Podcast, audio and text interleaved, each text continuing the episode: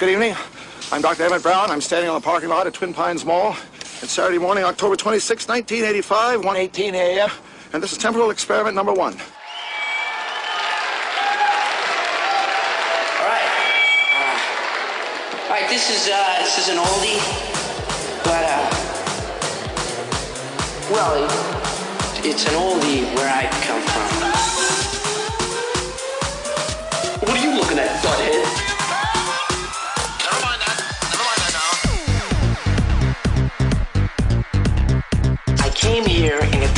Machine you invented.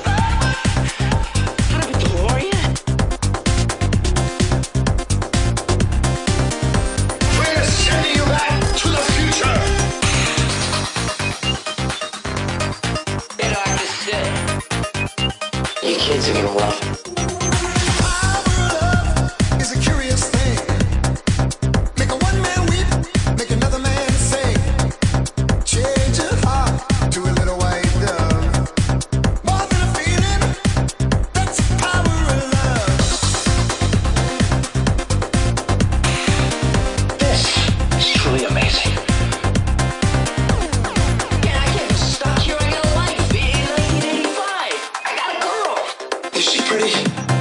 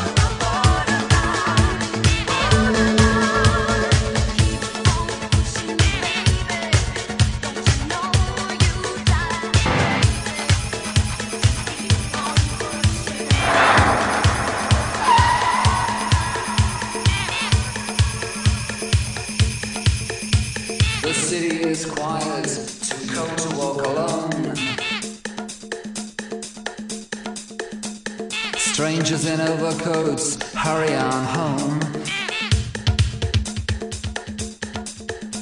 Tonight I've been walking in the rain.